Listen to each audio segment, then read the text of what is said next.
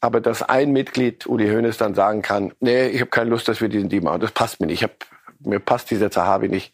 Kann mir nicht vorstellen, wirklich. Leid!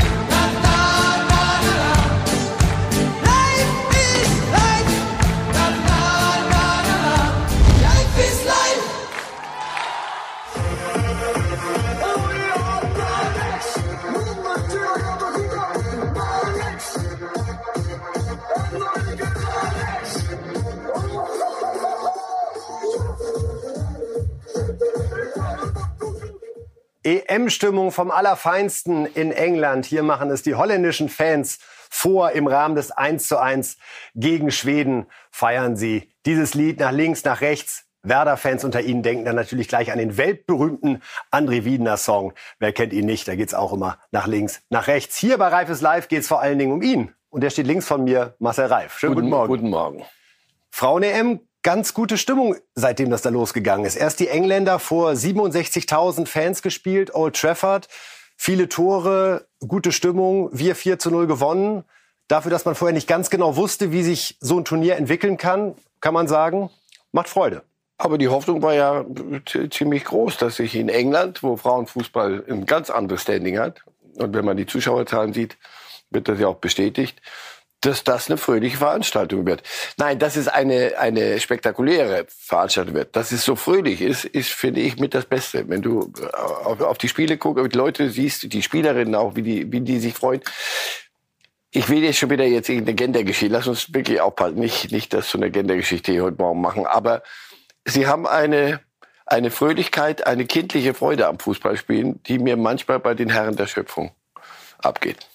Vertiefen wir nachher, Herr Reif. Frauen-EM natürlich heute Thema hier bei Reifes Live. Aber jetzt geht's zunächst los mit dem FC Bayern. Unser erstes Thema. Sadio Mané hatte seinen ersten offiziellen Trainingstag bei den Bayern. Und wir wollen mal in so ein paar Videos reinschauen aus den ersten Tagen und gucken, was wir da ableiten können aus der Integration des neuen Superstars. Wie man miteinander umgeht, ist ja mal hochspannend zu sehen, wie die Spieler aufeinander reagieren, wie es beim Training läuft, was er selber sagt. Und wir haben hier zunächst mal für Sie ein Video, wo Sie bitte auf den Originalton achten, wie die Spieler miteinander sprechen bei einem wirklich furiosen Gegeneinanderspielen auf engstem Raum. Maximal zwei Kontakte sind offenbar erlaubt. Manet steht im Hintergrund und wir gucken uns das Ganze mal an.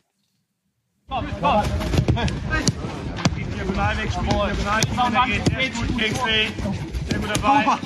Ja, ja.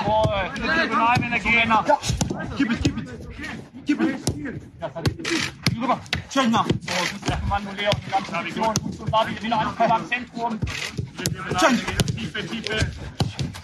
Sechs. Wir kommen jetzt ja. eine Verlage. Schön, okay. Okay, Gabi, guter Anschluss. Also hier so 5 gegen 5, 6 gegen 6 auf engstem Raum, Herr Reif. Ich muss ja zugeben, manchmal denkt man ja, ach, Fußballer könnte ich eigentlich auch. Wenn man die dann so untereinander sieht, wie sie auf engstem Raum sehr, sehr schnell spielen, merkt man doch, ist eine andere Kategorie, was Sie nicht überraschen wird. Ja, nein, als ich in, dem Alter ungefähr war, dachte ich auch, ich könnte äh, Fußball, richtig Fußball spielen. Das ist eine andere Sportart geworden über die Jahre. Das was die an Tempo spielen, was das, was das eine Athletik ist, also Technik, ja, gab es früher auch. Netzers und Oberarzt konnten, glaube ich, auch ganz gut mit, mit Ball umgehen. Aber das Tempo, das die veranstalten, du stehst manchmal auch beim Spiel, wenn in, in, in dem Stadion, wenn du unten, sehr unten stehst, nicht von oben, wie, wie sich Viererketten verschieben, Dreierketten, aber wie die sich gegenseitig abschießen. Auf zwei Meter Entfernung spielen die sich Bälle zu. Das, die Pässe mit einer gewissen Passschärfe. Das heißt, die schießen sich aus zwei Meter ab. Wenn das einer mit mir gemacht hätte damals, der hätte ich in der Kabine was erzählt. So. Nein, nein, das ist schon faszinierend. Manet war hier optisch im Hintergrund. Man hörte immer wieder Keep it, keep it, andere Kommandos.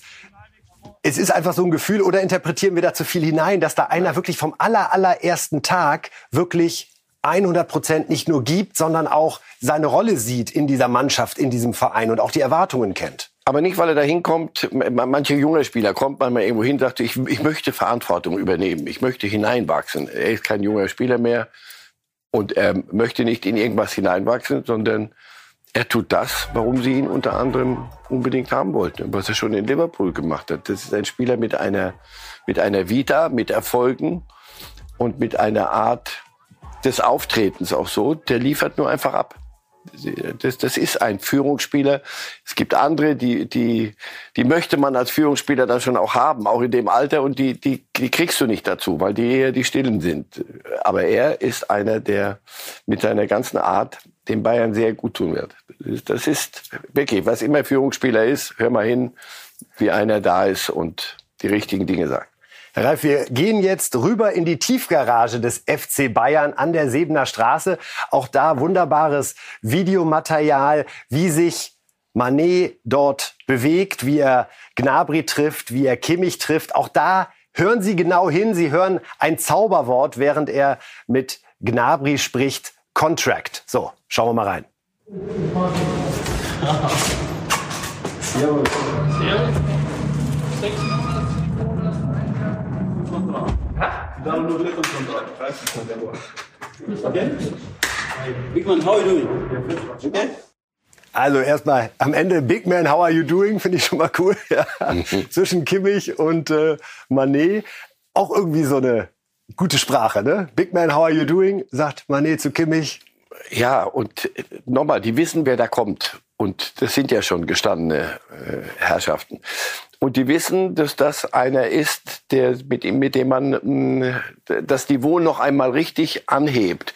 Und das ist, das wird einer der Granden. Und die anderen spüren das auch sofort. Und auf Gnabry so zuzugehen, ja, ja, das, das, sicher geht es auch um, um die eine oder andere Million. Aber so viel ich weiß, bewegt man sich ja bei Gnabry schon in, in relativ großen Höhen. Und wenn dann so, wenn du, den triffst du also morgens hier. Die erste Begegnung, ja, die erste Begegnung Gnabry Manet und er gibt dir die Botschaft, komm, und jetzt mal den Vertrag verlängern, Junge. Mit dem Spaß dann, zwar, aber du merkst, es ja, macht auch was mit einem, ja. oder? Und wenn einer bei Verstand ist, dann wird er jetzt nicht sagen, okay, gut, dann unterschreibe ich jetzt, weil du mir so schön guten Tag gesagt hast. Aber dass das im Hinterköpfchen etwas ist, wo man dann mit seinem Berater redet, sagt, du weißt du was? Ah, ist doch ganz schön hier. Und, und so viel schlechter wird's offenbar gerade gar nicht. Sind kleine Dinge manchmal. Und Mané ist ein großes Ding. Und dieses Gefühl, was vielleicht auch bei Bayern gerade Spieler wie Gnabry und Kimmich hatten, jetzt nach zwei Jahren, die, keinem wollen wir zu nahe treten, aber ausschließlich mit Meisterschaften zu Ende gegangen sind. Und man so auch das Gefühl, glaube ich, hatte, so alle kennen sich, es sind so immer die gleichen Jungs, die da morgen kommen. Und dann läuft dir Manet in der Tiefgarage in die Arme und du merkst, es ist wirklich wahr. Ja? Die Salihamidzic und Kahn haben jetzt einmal richtig zugelangt und jemanden geholt, der uns wirklich besser macht.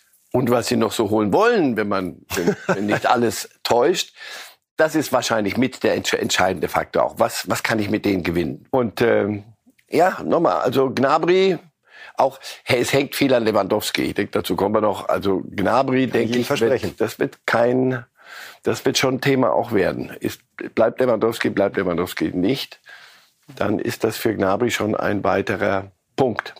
Aber wenn man diese Bilder so sieht, Sadio Mané, da haben wir noch mal gesehen bei der Führung, dann durch die. Da ist Anlage einer, wo er hin wollte, und die, die da sind, wollten ihn. Wir können jetzt noch mal äh, reinhören, was äh, Mané selbst dann im offiziellen Interview bei den Bayern gesagt hat, wie das ist, jetzt so aufeinander zuzugehen, die neuen Kollegen kennenzulernen. Sadio Mané. Die meisten habe ich ja schon getroffen, aber immer als Gegner. Jetzt sind wir Teamkollegen und ich habe mich gefreut, die Jungs zu treffen. Einige kommen in den nächsten Tagen noch dazu und ich freue mich, auch die kennenzulernen und in die Vorbereitung zu starten. Einige kommen in den nächsten Tagen noch dazu und ich freue mich, sie kennenzulernen. Und die Mutter aller Fragen ist natürlich, wird er Lewandowski persönlich kennenlernen oder vielleicht erst bei einem Duell im Europapokal gegen Barcelona? Das werden wir jetzt nicht final lösen, das Thema. aber die Entscheidung rückt näher, Herr Reif. Ja, aber final werde ich, würde ich darauf wetten, dass Sie sich dort treffen nochmal an der Sebener Straße. Und wenn es eine Verabschiedung ist. Und wenn es eine Verabschiedung ist. Wobei jetzt ist heute Montag, also dass da bis Dienstag wirklich der gesamte Transfer abgewickelt wäre und auch schon feststeht, dass er geht, wäre schon sehr ungewöhnlich. Aber man hat aber, man hat aber alle Frechheiten schon hinter sich. Also erstmal hat Barcelona irgendwelche Summen genannt, wo die Bayern nicht mal geantwortet haben. Dann haben sie offenbar nochmal nicht geantwortet. Aber man spricht, man spricht miteinander. Doch, doch. Wir haben noch eine Fotobotschaft, Herr Reif. Na? Die letzte Fotobotschaft von Ronaldo aus dem Urlaub. Und wir haben mal... Ronaldo oder Lewandowski? Entschuldigung, Lewandowski. Ja, gut, zu. Ronaldo wollen wir gleich noch zu Bayern verkaufen. Ja. Das machen wir einen Tick später. Ja. Gucken uns mal ein Foto von Lewandowski an. Und äh, wir haben verschiedene Interpretationsmöglichkeiten dazu gepackt gepackt? Antwort C, Herr Reif, können Sie sich dann aussuchen. Also wir sehen ein wirklich sehr ungewöhnliches Outfit, mit dem Lewandowski da aufwartet. Wir würden jetzt mal von einem blau-weißen Bademantel sprechen. Also was will er uns damit sagen? A, wir machen erstmal blau. B, wenn ihr mich jetzt nicht gehen lasst, dann eben ablösefrei 2023 zu den Löwen. Ja. Und jetzt kommt Antwort C, Marcel Reif. Ihr Auftritt. Ach, es ist okay. Das, den Gag mit den Löwen kann, kann man nicht. Ich war nah dran zu sagen, er geht zu Schalke, aber dann steht da Löwen. Dann denke ich, okay, gut. War die andere Variante, aber Löwen fand man dann doch original. Ja, also alle alle Scherze sind damit gemacht. Nein, es ist ein, du hast das Gefühl, ich habe keinen keinen Moment des Urlaubs von Lewandowski und seiner Gattin verpasst. So, ich gehe am, am Samstag in Urlaub und ich habe nicht die Absicht, das zu toppen. Ich bin da mal weg. Das ist die Idee von Urlaub. Aber er, sie, sie machen das halt so, ja. Sie machen das halt so. Ähm, in, äh, ich glaube, der, der Bademantel hat Geld gekostet, da wette ich. Also das ist, die sind nicht äh, nur mal kurz an die Sonne gegangen. In Bild machen wir heute die Geschichte, dass Lewandowski Hoeneß vor allen Dingen im Verdacht hat, dass es so klemmt in Sachen Transfer. Bei Kahn steht zwar das öffentliche Basta, aber offenbar gibt es im Hintergrund Signale, dass äh, der Vorstand zumindest bereit wäre, mal zu reden, wenn da Zahlen auf dem Tisch liegen, wo eine 5, also 50 Millionen plus möglicherweise zu erlösen wäre. Die Lewandowski-Seite erinnert sich daran, wie Uli Hoeneß äh, im Doppelpass einst eben den Lewandowski-Berater Zahavi Maß genommen hat. Geldgieriger Piranha. Das war damals rund um Alaba, den er auch vertreten hat und der sich dann entschieden hat, ablösefrei zu Real Madrid zu wechseln, anstatt bei den Bayern zu bleiben. Was sagen Sie zu der Theorie, dass eigentlich Hoeneß gerade der große Bremsklotz ist in Sachen Verkauf Lewandowski? Also bei allem Respekt vor Uli Hoeneß und, und auch beim Anerkennen seiner Wichtigkeit, aber er ist ja nicht mal mehr Aufsichtsratsvorsitzender, sondern er ist Mitglied des Aufsichtsrates, wenn ich das richtig verstanden habe. Wir sind ja nicht bei Real Madrid, dass ein Präsident Florentino Perez oder in Barcelona Laporta und da auch schon mit, mit Einschränkungen, aber so in Madrid, dann bestimmt immer noch der Präsident, was Sache ist. Also Uli Hoeneß ist ein gewichtiger Teil dieses Clubs, immer noch. Aber ich kann mir nicht vorstellen, dass er derjenige ist, der einen solchen, solchen Deal, und da geht es um sehr viel Geld auch, also wir reden dann fünf Millionen plus, da wird sehr viel auf die Optik ankommen und die Boni am Ende, wenn sie sich zusammenrechnen, so dass die Bayern sagen, ja, das sage ich doch. Dass Bayern sagen kann, wir haben 50 gekriegt und Barcelona so. sagen kann, wir haben keine 50. Also, und den Aufsichtsrat müssen sie mir zeigen, der dann sagt, bei einem Spieler, der 34 wird, äh, in, in ein paar Wochen, 50 Millionen, äh, nee, nee, ach nee, wir haben da, wir haben da so ein bisschen Verdrückung mit, mit Zahavi oder so. Das kann ich mir nicht vorstellen. Also insofern nicht, auch nicht überschätzen die Rolle von äh, Uli Hoeneß. Die Lewandowski-Seite wäre gut beraten gewesen die ganze Zeit schon, aber das bin ich so im Ratschläge gegeben, ein bisschen den Mund zu halten. Solche Dinge helfen, helfen nicht. Aber Und er ist nervös. Er auch ist ein Uli Hoeneß am Tegernsee. Dabei ist er, okay, er ist 34 Jahre alt bald. Normalerweise sagt so ein Spieler, lass mal das manchmal mal, lass ich meinen Berater machen und je stiller das passiert, desto schneller haben wir die Sache vom Tisch. Dieses Ganze wird ja schon unter anderem hier selbstverständlich Natürlich. an erster Stelle, wird ein bisschen sehr öffentlich verhandelt. Und das hilft in der Regel bei, bei solchen Dingen nicht. Das sind Clubs, die sich dann gegenseitig ihres Respekts versichern, so Barcelona. Auf der anderen Seite hörst du von, von Laporta, das ist eine Frechheit, was sie verlangen für einen Spieler in dem Alter. Und dann kommt wieder Frechheit und dann die Bayern, das beantworten wir nicht mal. Entscheidend ist, was, was die, die Leute, die es am Ende unterschreiben müssen. Und ja, der Aufsichtsrat muss so etwas abnicken. Aber dass ein Mitglied, Uli Hoeneß, dann sagen kann, nee, ich habe keine Lust, dass wir diesen Deal machen. Das passt mir nicht. Ich hab, mir passt dieser Zahavi nicht. Kann mir nicht vorstellen, wirklich. Also Sie glauben auch, dass wenn Vorstand und die Mehrheit des Aufsichtsrates einig sind, dass ein Verkauf ab Summe X Sinn macht, dass das auch gegen den Willen von Uli Hoeneß passieren könnte?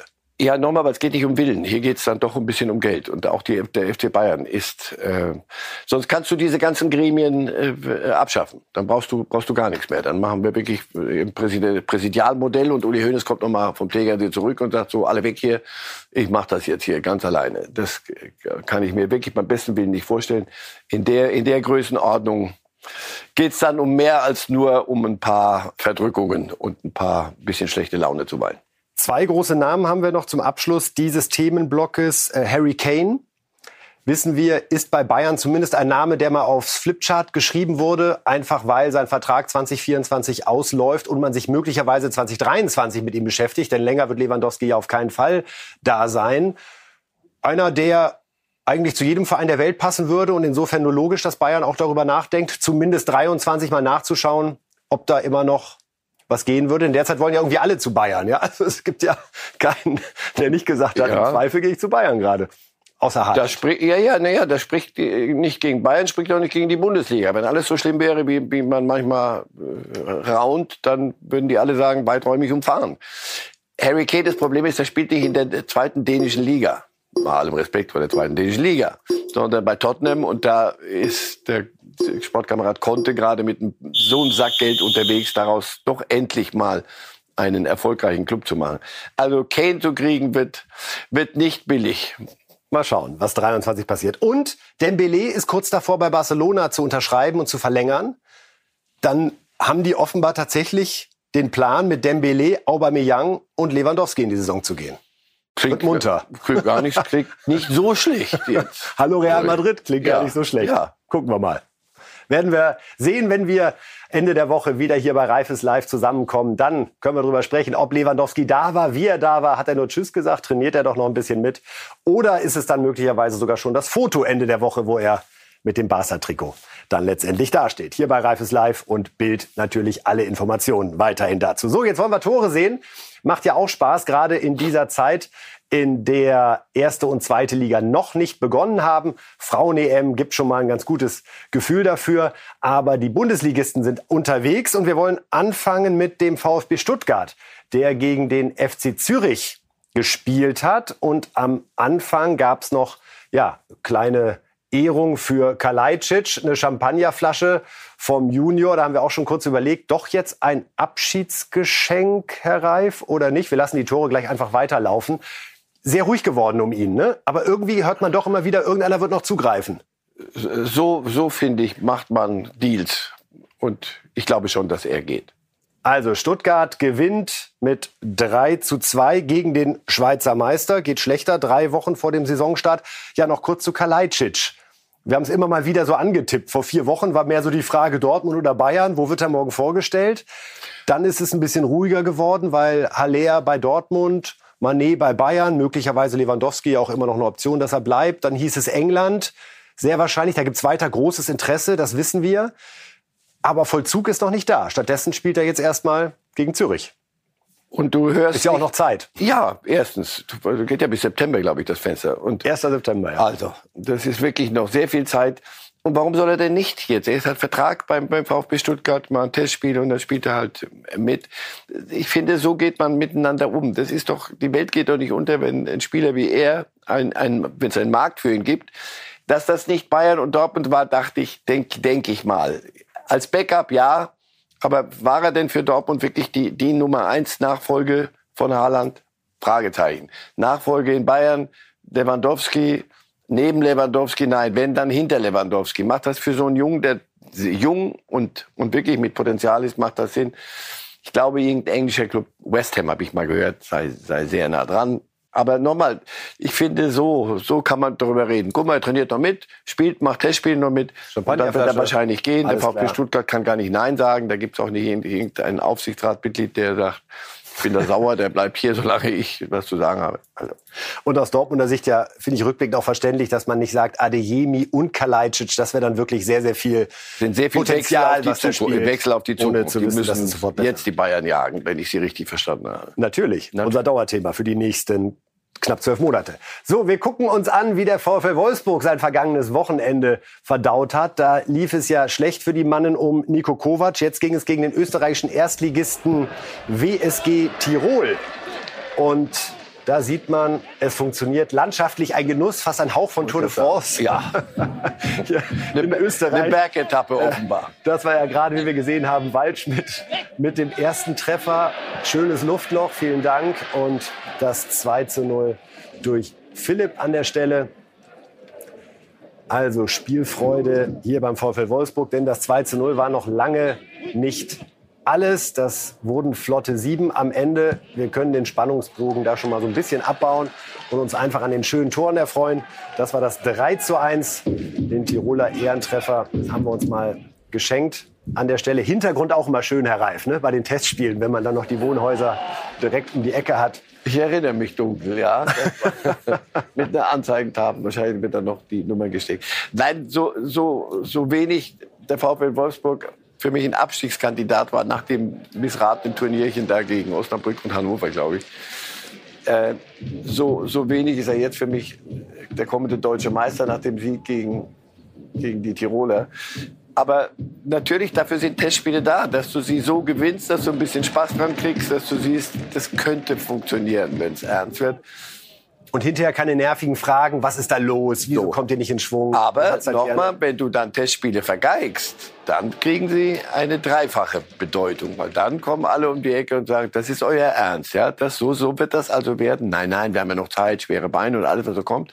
Aber Nico Kovac war bedient nach diesem Turnier. Jetzt denke ich, wenn sie einmal weniger die, die letzten die die, die Bergetappe äh, vollziehen müssen.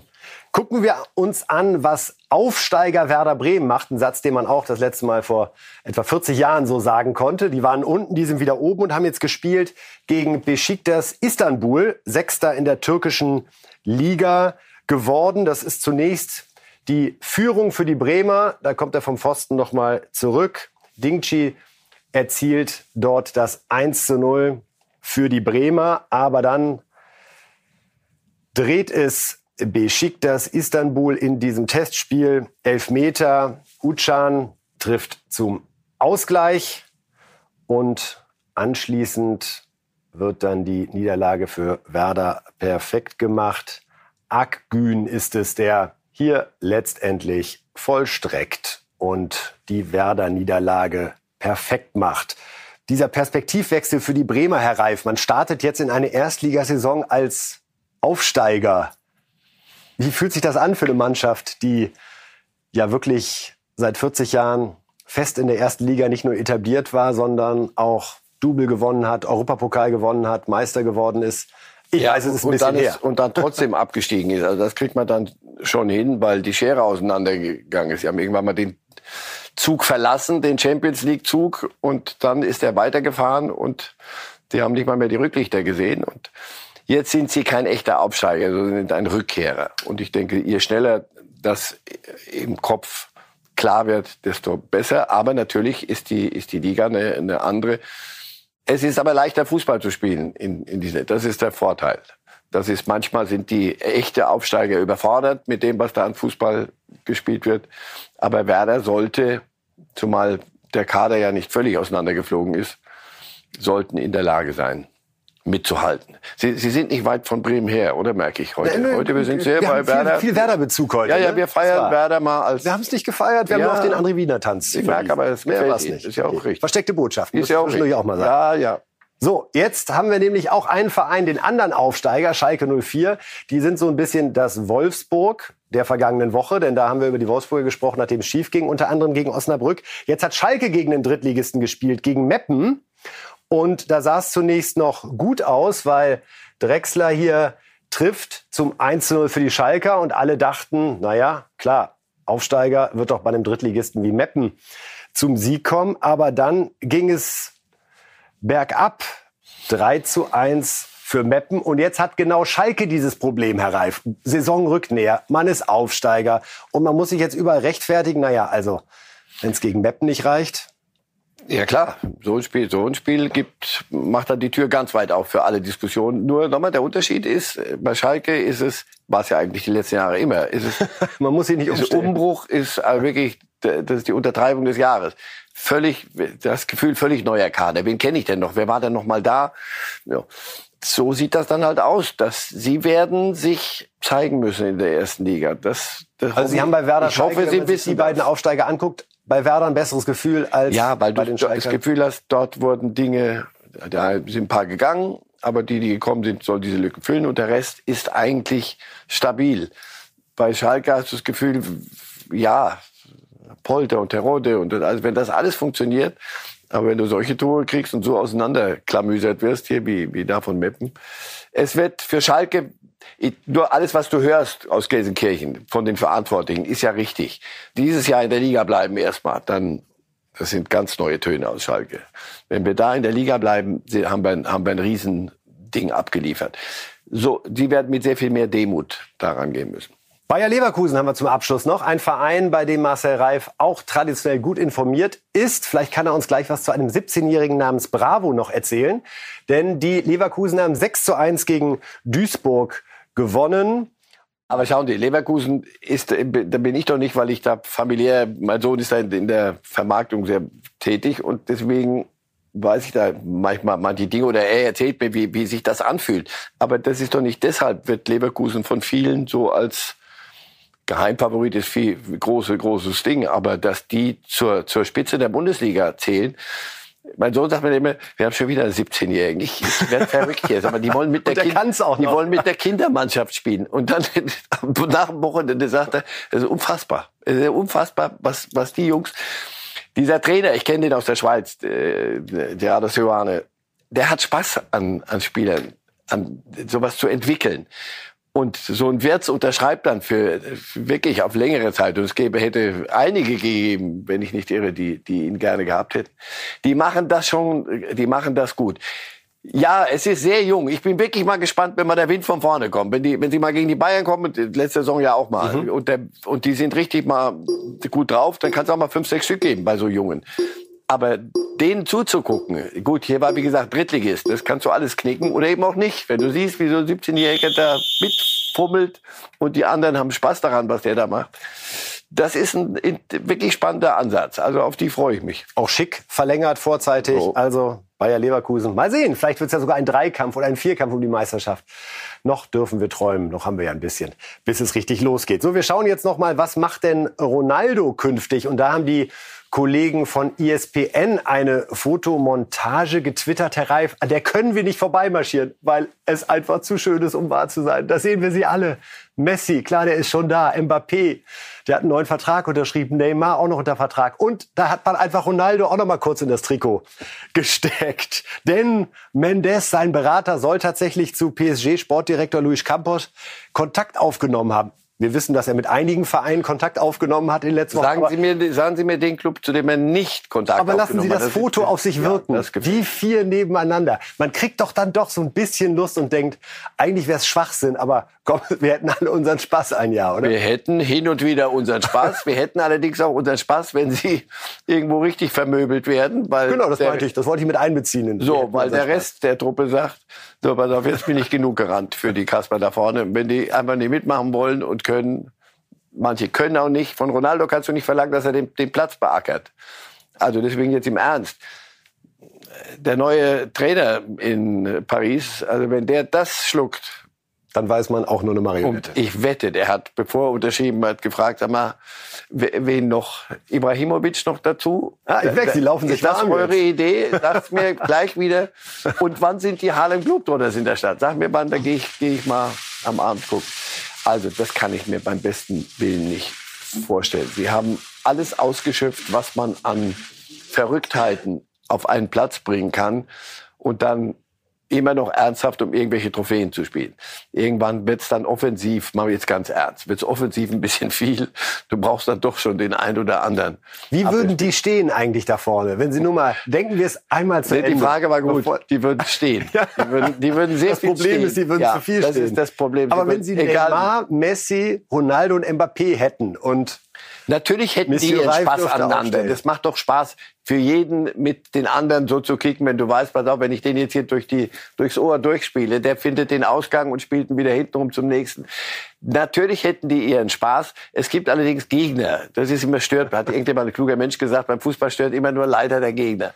Wenn da, wenn du dann gegen eine, einen ernsthaften Gegner kommst, Gut, man kann auch sagen, sie mehr als elf kannst du nicht auf dem Platz. Sie haben es auch ohne die nicht geschafft, die Champions League zu gewinnen. Insofern haben sie ja eigentlich nichts zu verlieren. Sie können es auch schaffen, nicht schaffen mit denen. Ja. Ich würde gerne wissen, was mit dem Trikotverkauf passiert, wenn man wirklich ja. das Ding anbieten würde, so ein gevierteiltes Trikot, so unten links Neymar, rechts ja, Messi. Aber die Scheichs sind keine Trikotverkäufer. Sie machen Spaß am Trikotverkauf, weil sich dann wirklich ein Messi und ein Mbappé sofort zum Teil refinanzieren. Das vergessen viele Leute, aber geschenkt die wollen was gewinnen. Und gewinnen ist dann halt. Na, mal gucken. wir. Vielleicht kriegen wir sie ja noch weich geklopft an der Stelle. Gucken wir mal, wo groß eingekauft wurde. Aber lass mich wirklich den ja. Satz, sage ich jedes Mal hier, weil mir das wirklich fast wehtut. Also das ist so ein Berater von Ronaldo, der in der Gegend rumfährt und sagt... Wie Sauerbier hat man ja, bei uns. Und das ist, das ich hoffentlich ist er irgendwann mal an dem Moment, dass er sagt, so Schluss jetzt. Ich überlege mir was, was ich wirklich noch will. Sporting Lissabon. Wenn, wenn du nicht nach Miami willst oder nach Amerika wirklich zu, zu Beckham oder sonst was, Los Angeles, der Heimatverein, Sporting Lissabon. Er würde dort, sie würden ihm ein Denkmal, sie würden das Stadion einbinden, alles Vielleicht ist es das, statt jetzt irgendwo hinzugehen, wo so, sobald die Idee hochkommt, hinten drei Leute aufstehen sagen, aber du weißt schon, dass der Club danach ein völlig anderer ist. Wir können den Laden dicht machen hier. Brauchen Sie die Trainer, Rangnick jetzt in, in Manchester. Also mir tut es fast körperlich weh. So, wir gucken am Ende dieses Blogs noch mal ganz kurz nach England, nicht zu Manchester United, sondern zu Manchester City. Da wurden nämlich die neuen Stars vorgestellt, unter anderem Haaland und auch unser Torwart, wenn ich so sagen darf, Ortega, der ja aus Bielefeld dorthin gegangen ist. Jetzt ist er also endlich angekommen. Am Sonntagnachmittag wird Erling Haaland offiziell bei seinem neuen Club Manchester City vorgestellt mit großem Tamtam. -Tam. 60 Millionen Euro ließen sich die Engländer die Dienste des Ex-Dortmunders kosten. Für Haaland selbst steht eine Sache aber besonders im Vordergrund. Wenn ich Spaß habe, schieße ich Tore, dann gewinne ich Spiele. Ganz einfach.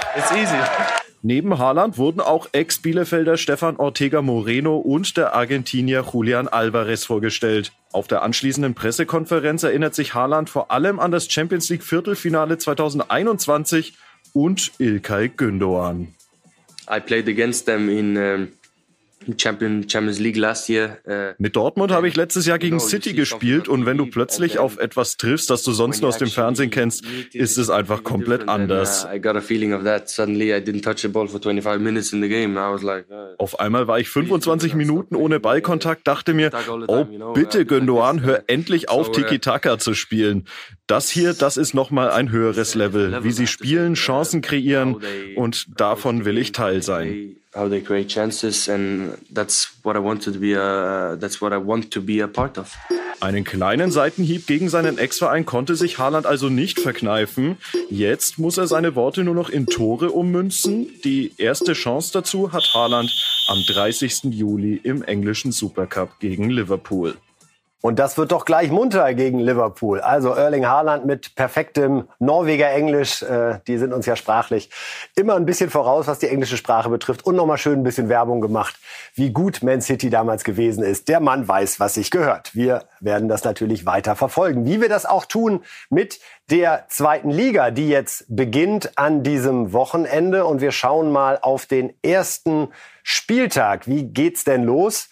Wo wir natürlich gleich von Herrn Reif noch eine kurze Anmerkung zum Eröffnungsspiel brauchen, denn tatsächlich sein erster FC Kaiserslautern eröffnet gegen Hannover 96. Dann haben wir Pauli gegen Nürnberg. Auch ein schönes Spiel zum Start. Fürth gegen Kiel, Regensburg, Darmstadt, Sandhausen, Bielefeld, Magdeburg, Düsseldorf, Rostock, Heidenheim, Braunschweig, HSV, der HSV gleich unser Schwerpunkt und Paderborn gegen Karlsruhe. Herr Reif, bevor wir über den HSV reden, Kaiserslautern wieder in der zweiten Liga. Gibt es da spontanes, ich gehe doch mal am Freitag ins Stadion Gefühl oder heben sich das noch ein bisschen auf? Das werde ich nicht schaffen, weil mein Kalender zu ist für die, für die Woche. Aber ich werde ganz sicher, das habe ich mir fest vorgenommen, in der Saison einmal hingehen.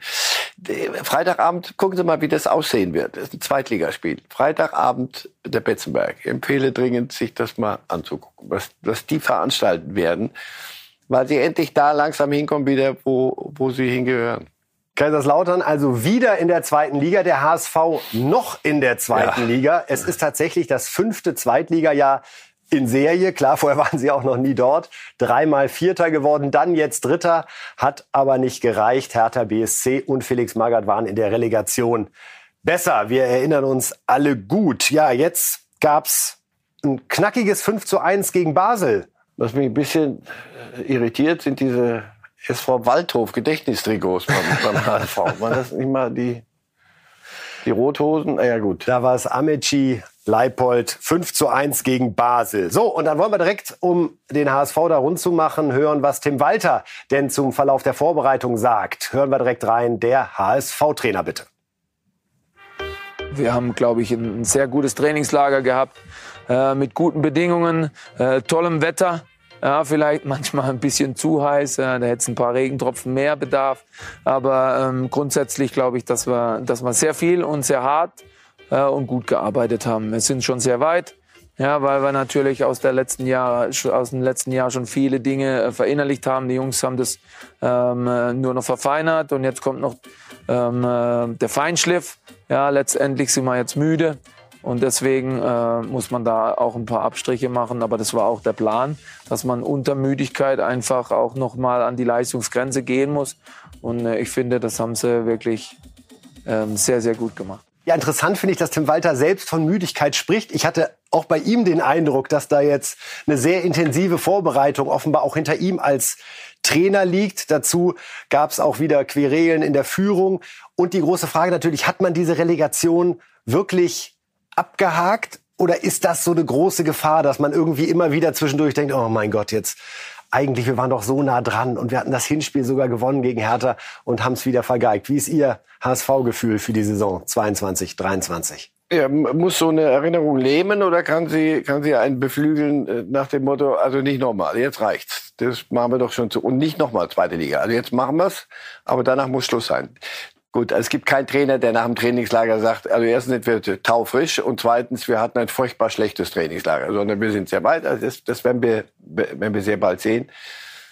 Sie haben die einen oder anderen Abgang, weil ja, sie sind ein Zweitligist, wo sich Erstligisten bedienen. Das, das ist so. Und dann musst du nachlegen. Aber du hast so ein bisschen das Gefühl, die Mannschaft, auch zuletzt, was sie gespielt hat, die, die Relegation ging dann schief, aber so der, der letzte Aufschwung, nachdem alles in die Grütze zu gehen schien, bis April und dann kam sie noch mal. Also wenn Sie den Schwung mal mitnehmen und wenn Sie wirklich irgendwann mal beschließen könnten, innerlich auch Schluss mit der zweiten Liga, dazu müssten Sie sich aber auch im Umfeld irgendwann mal, immer wenn ich lese, und dann gibt's da den Aufsichtsrat, dann gibt's das und dann gibt's den und der und der redet so, der redet so.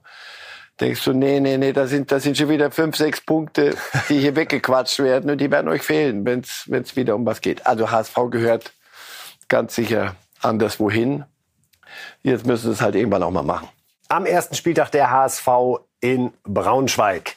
Und unser letztes großes Thema heute ist die Frauen-EM und der großartige Start unserer Frauen. 4 zu 0 gegen Dänemark. Das war ein Start, wie wir ihn uns nicht schöner hätten vorstellen können. Wir schauen noch mal kurz auf die Vorrundenübersicht unserer Mannschaft. Drei Spiele sind es insgesamt. Das war jetzt also das 4-0 gegen Dänemark am Dienstag. Morgen geht's gegen Spanien weiter, die ihrerseits 4-1 gegen Finnland gewonnen haben. Also das spielt dann der Gruppenerste gegen den Gruppenzweiten. Und die Finnen haben wir dann noch am 16.07. Zweifel am Viertelfinale, Herr Reif, hat gerade eigentlich keiner so richtig. Und wir wollen jetzt nicht sagen, ein gefährliches 4 zu 0, sondern wir sagen einfach ein wunderschönes 4 zu 0. Und ja, da könnte was drin sein für die deutsche Mannschaft. Ja, aber die Gruppe ja mit, mit Dänemark und Spanien durchaus, Dänemark ist Vize-Europameister, also durchaus namhafte Gegner. Jedes erste Spiel, Männer, Frauen, Kinder, erstes Spiel in einem Turnier. Wenn du das vergeigst oder wenn es nicht richtig gut läuft, dann äh, musst du dich reinkämpfen. So kannst du strahlend weitermachen. Das war schon sehr wichtig. Und zumal die deutsche Mannschaft ja auch nicht, nicht genau wusste, wo stehen wir paar Testspiele, glaube ich, gegen Serbien verloren. Also wirklich gegen Gegner, die du normal schlagen musst. Und da haben sie, gab es schon die eine oder andere Stimme, wo sind wir, wo stehen wir jetzt? Ganz gut da offenbar. Wir hören uns mal an, wie die Spielerinnen selbst denn zum einen diesen 4 zu 0 Auftaktsieg bewerten, aber gerade auch im Fall unserer Kapitänin Alexandra Popp, die ja verletzt ins Turnier gegangen ist, dann aber eingewechselt wurde in der 61. Minute und sogar ihr Treffer noch erzielt hat, was sie dazu sagt. Also Katrin Hendrich und Alexandra Popp, bitteschön. Ja, Traumschlag würde ich auch so unterschreiben. Also ich glaube, selbst wenn wir gesagt hätten, wir gewinnen hier heute 1-0, also wir wollten auf jeden Fall gewinnen. Aber ähm, ja, dass es jetzt so deutlich wurde, haben wir ja, auf jeden Fall nicht gedacht, muss man ehrlich sagen, weil wir auch wussten, was mit Dänemark für eine Mannschaft auf uns wartet. Aber dass es heute so gut geklappt hat, dass wir wirklich auch schönen Fußball gezeigt haben, das freut mich unglaublich. Und es war jetzt ein erster Schritt, aber natürlich müssen wir jetzt daran anknüpfen und uns jetzt nicht darauf ausruhen. Ja, erstmal war ich natürlich unfassbar glücklich, dass ich ähm, eingewechselt wurde, die direkt im ersten Spiel dann auch mein erstes Europameisterschaftsspiel bestreiten durfte. Ähm, ja, mit der Leistung, ich glaube, ich habe schon die ein oder anderen guten Wege gemacht, ähm, auch in den Zweikämpfen robust gewesen, aber ebenso auch äh, zwei, drei Bälle, die ich besser entweder halten muss, äh, festhalten muss oder, oder besser klatschen lassen muss.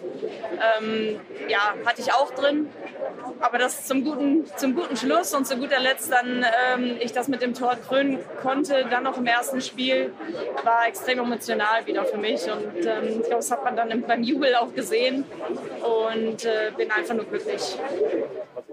Ja, also das soweit die Stimmen zum 4 zu 0 Auftaktsieg gegen Dänemark. Jetzt geht's gegen Spanien. Und Herr Reif, Sie haben es am Anfang der Sendung schon angesprochen. Diese Europameisterschaft in England, die könnte was verändern in der Wahrnehmung des Frauenfußballs. Ich weiß noch, wir hatten vor 15, 16, 17 Jahren die WM in den USA, die auch eine sehr, sehr große Wahrnehmung gehabt hat, weil eben auch die Amerikaner mit dem Frauenfußball äh, ganz anders umgehen, weil er da viel populärer ist, in den Highschools ja, erfolgreicher gespielt wird und viel erfolgreicher ist. Und jetzt wieder so ein Turnier, was sich sowohl von den äh, Begebenheiten mit vollen Stadien, aber auch dem Auftreten unserer deutschen Mannschaft einfach sehr, sehr gut gerade anfühlt. Und genau das ist ja das, was der Frauenfußball, wonach er so lechzt, auch in Deutschland, irgendwoher mal jetzt diesen Schub zu bekommen, dass sich auch in der Wahrnehmung was ändert und sich vielleicht an der Popularität, an der Bezahlung, an allen Dingen, an den Zuschauerzahlen in der Bundesliga, dass es zumindest ein Anfang ist in diese Richtung.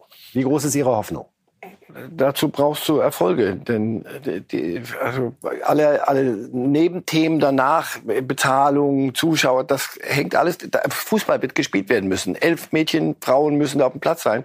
Dazu muss Nachkommen, Nachwuchs kommen. Und da gab's eine große Delle. Damals große, große Erfolge und deutsche Mannschaft war Weltspitze. Dann kam so das Loch. Und das ist so. Junge Kinder, Mädchen, genauso wie Jungs. Wenn, wenn da oben nichts passiert bei den, bei den Idolen, Idealen, dann äh, bleiben die weg. Dann suchen die was anderes. Und deswegen eine erfolgreiche EM gibt einen Schub der Frauenfußball, dass der den Männerfußball in Deutschland überholen wird und dass wir Verhältnisse kriegen wie in den ja USA, ist, ist, ist Unfug. Also deswegen vernünftige Ziele sich setzen, Strukturen verändern. In der, in der Frauenbundesliga gibt es einiges, was, was nicht, nicht Erstliga-reif ist, um, oder um Erstliga bezeichnet zu werden oder international konkurrenzfähig zu sein. Insofern kleinere Schritte. Nicht heute drüber reden, die, die Männer kriegen so eine Prämie, die Frau, die, die spielen das ja auch wieder ein. Also das, diese Diskussion sind ein Schritt zu früh. Aber so eine, solche Bilder, solche fröhlichen, so eine Fröhlichkeit, so eine, eine wahnsinnig positive Ausstrahlung so, hatte. Etwas anders als bei Männern. Weiter. Das ist alles ein bisschen leichter vielleicht. Und genau das würde für mich den Reiz oder macht für mich den Reiz von Frauenfußball aus. Ähm, und danach kommen die nächsten Schritte, also eins nach dem anderen. Aber ja, so ein 4-0 Einstieg, eine EM, die was, die weiter so Spaß macht den Menschen, dann kriegst du auch Nachwuchs und dann kann man schrittweise vorwärts marschieren. Also wir gratulieren nochmal ganz herzlich zum Auftaktsieg und drücken natürlich unserer Nationalmannschaft die Daumen in England bei dieser Europameisterschaft. Was wäre das auch gerade nach den negativen Erinnerungen, die wir zuletzt mit der Männernationalmannschaft verbinden? Achtelfinale war ja schon Schluss im vergangenen Jahr bei der Europameisterschaft. Wäre das genau das, was jetzt dem deutschen Fußball sehr gut tun würde? Ganz kurz haben wir noch Zeit, Herr Reif. Die Licht haben wir noch gar nicht thematisiert heute. Ich denke, da tut sich gerade was. Hassan Salihamidzic ist auf dem Weg wieder mal nach Turin. Bei dem hat man den Eindruck, der hat irgendwie Ende Juli einen Urlaub gebucht und muss alles vorher in Sack und Tüten bringen. Beeindruckend. Ja. Und wenn es dann am Ende Manet und, und De Licht sind, muss man ihm, ich habe letzte Woche gesagt, muss man immer die Leviten lesen. Das, so, so kann man das nicht machen, Hassan. Das ist schon, nein, nein, im Ernst. Wenn Sie den auch noch kriegen, haben Sie es und jetzt äh, Richards verkauft und Rocker verkauft, also Dinge auch es geklärt. Läuft. Man arbeitet vernünftig an einem Kader. Herr Reif, vernünftig. Wir arbeiten auch weiter und zwar äh, in der, in dieser Woche. Äh, wir sehen uns nochmal und vielen Dank, dass Sie heute bei uns gewesen sind. Wir gucken, was wir dann alles haben von Lewandowski und Co. Das war's von uns als Podcast bei Bild Live. Alles, was Sie wollen. Ihnen einen schönen Tag. Bis dann. Life!